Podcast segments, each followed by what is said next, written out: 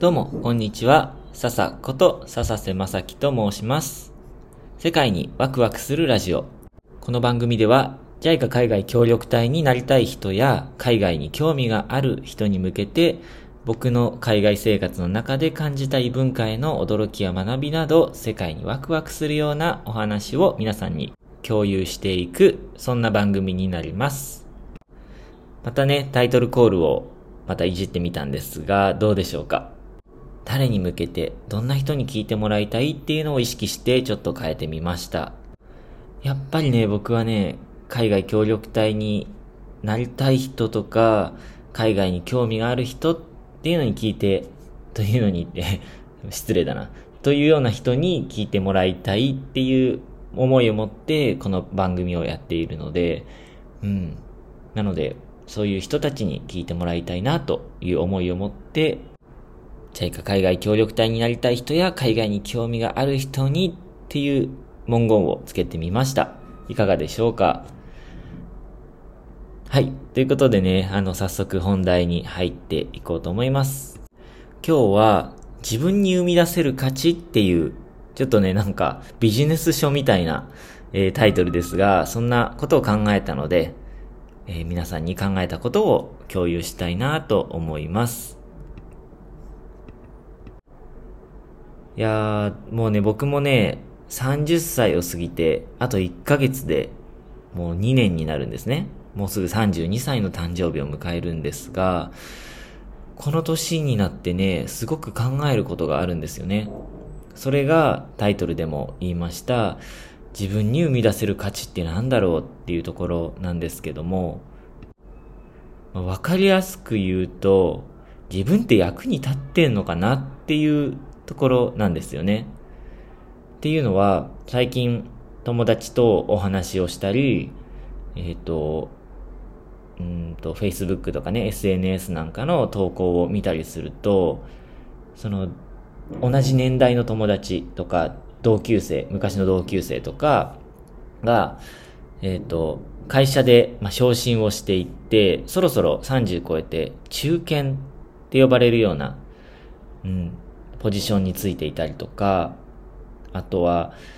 もうその分野ですごい十分な技術を何か身につけて転職をしたりとか、もしくはその技術を持って独立をして自分で会社を立ち上げたりとかね、そういう話をよく聞くんですよね。それってつまり何か一つのことに集中して、で、ちゃんと技術を自分で身につけて、で、ステップアップしたとか、あと、まあ、転職をしてなくて、えっ、と、昇進をしていってる人は、一つの場所で、その会社とか、その、えっ、と、組織の中で、自分の役割っていうのをどんどん大きくしていっているわけですよね。なので、そしたら、まあ、部下が増えていったり、自分の仕事の責任が大きくなっていったり、自分の守るべきものとか、うん、自分が果たすべき仕事っていうのの大きさがどんどん大きくなっていってるわけですよね。で会社とか団体とか、うん、まあ、公務員の方たちもみんなそうなんですけど、みんな仕事って誰かに価値を提供しているっていうことじゃないですか。これもね、僕も難しい言葉わかんないんですけど、うんと、わかりやすく言うと、誰かを笑顔にすることで、その対価としてお金をもらってるよっていうことだと思うんですよね。例えばですけど、うん、車を売る人は車を買う人を幸せにして、で、その対価としてお金をもらえるわけじゃないですか。とか、うん、学校の先生も、えっ、と、まあ、公立の先生だったとしても、子供たちに何かを提供して、子供たちがたくさんのことを学ぶ対価として、えっ、と、税金からお金をもらえるわけですよね。僕たちが税金を払っているっていうのは、その公的サービスっていうんですか？教育、子供の、自分の子供の教育とか、医療とか、自分の医療とか、何かそういうものにお金を払って、まあ税金だからね、あの、払わなきゃいけないんですけども、まあ義務だったとしても、でも、それを払った対価に、ちゃんと教育を誰でもが、誰もが受けられてっていう、えーサービスを提供してもらってるっていうことですよね。まあ、ちょっと税金の話出すとややこしくなっちゃうんですけども、ひとまず学校の先生はそういう子供たちに価値を提供して、まあ、子供たちだけじゃなくて保護者とか地域にも提供してますよね。未来の日本へ、えー、価値を提供しているかもしれないし。で、その対価としてお金をもらっているっていう関係ですよね。で、話を戻すと、まあ、そう、どんなお仕事だったとしても、誰かのために自分の時間を使ったりだとか、自分の技術を使って、その場で活躍することで誰かが幸せになるっていう関係になってるわけですよね。ってすると、自分は何を今提供しているのかな、どんな価値を生み出しているのかなってちょっと考えたわけなんですよ。まあ、大きさで測れるものじゃないですけども、でも、やっぱり年齢を重ねていくと、うん、技術とか知識とか経験っていうのがちゃんと蓄積されていって、で、そこでよりたくさんの人にそれを提供できたり、たくさんの人を幸せにできたり、より多くの幸せを生み出したり、っていうことができると思うんですよね。もしくはいろんな分野でもいいと思うんですよ。それが、うんと、例えば、仕事では全然昇進をしていないけど、家族を持っている、えー、副業をしているってことになったら、会社での、うんと、価値の提供っていうんですか？価値を生み出すっていうのは、入社の時とあまり変わってないかもしれないですけど、でもその代わりに、家族への、家族を幸せにしたりだとか、副業をして何かものづくりをして、で、その、例えばアクセサリーを作って、それを販売していたら、そのアクセサリーを受け取った人が幸せになっているので、あの、よりたくさんの人たちを幸せにできていることになりますよね。だから、専業主婦って、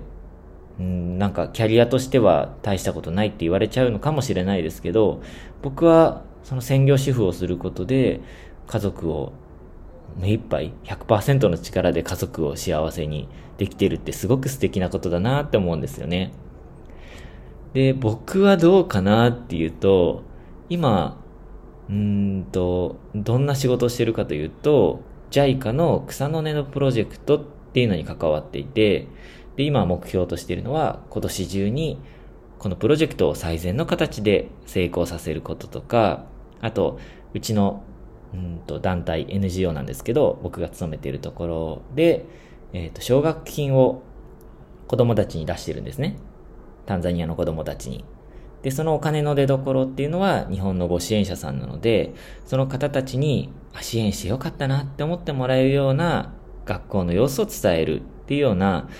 えっ、ー、と、そういうことを心がけて仕事してるんですけど、それも一つ価値提供だなぁなんて思っていて、あとは、個人的には、うんと、こうやってラジオを配信することで、楽しんでもらえたりとか、えっ、ー、と、なんだろうな、あ、こういう生き方もいありなんだとか、あ、こういう、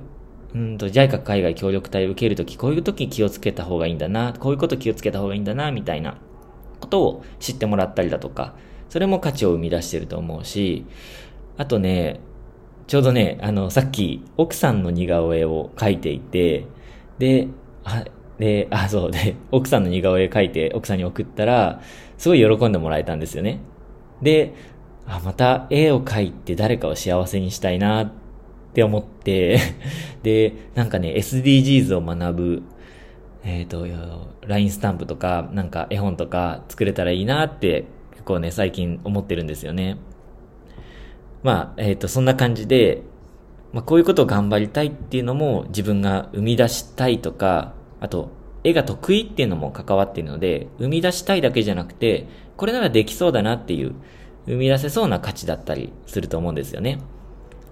あと、えっ、ー、と、自分の家族というか、まあ今奥さんだけですけど、奥さんをいかに幸せにするかっていうのも、奥さんにとっての自分の価値だったりするのかななんて思ったりうん。でね、やっぱ僕は思うがままに生きたいっていう、うん、気持ちが強くて、子供が絵を描きたいとか図鑑を見たいとか、どっか走り回っ走り回りたいって思って、それが思うがままに行動したりするじゃないですか。で、そんな、えー、行動をしてるけど、でも、サッカー選手になりたいとか、漫画家になりたいとか、で、ちゃんと夢を持っていたりとか。でも、まあ大人なので、サッカー選手になりたいって言ってるだけじゃ何もできないのは分かってるんですよね。だからそのためには、やりたいことやるためには、誰よりも努力してサッカー上手くならなきゃいけないし、うんと、漫画家になりたいんだったら、それを読んでもらえるぐらい面白い漫画とか、綺麗なイラストを描けなきゃいけないし。で、それをやるためには、やっぱり、ね、こうやって価値を生み出さなきゃいけないんだなっていうのを思ったんですよ。うん。で、そんなことはね、なかなかね、簡単ではないと思うんですけど、特にね、自分不器用なタイプなので、なかなか険しそうなんですけど、うん、いや、でも、やりがいありそうだなーなんて今日は考えてました。ということで、はい。ちょっと取り留めもない話になってしまいましたが、今日は、えっ、ー、と、僕が自分に自分で生み出せる価値っていうお話をさせていただきました。何かの参考になればいいと思うんですが、うん、ただ考えたことをつぶやいてるだけって感じなので、えっ、と、まあ、皆さんのご意見も何かいただけたら幸いです。ということで、最後まで今日も聞いてくださって本当にありがとうございました。また次回のラジオでお会いしましょう。またねー。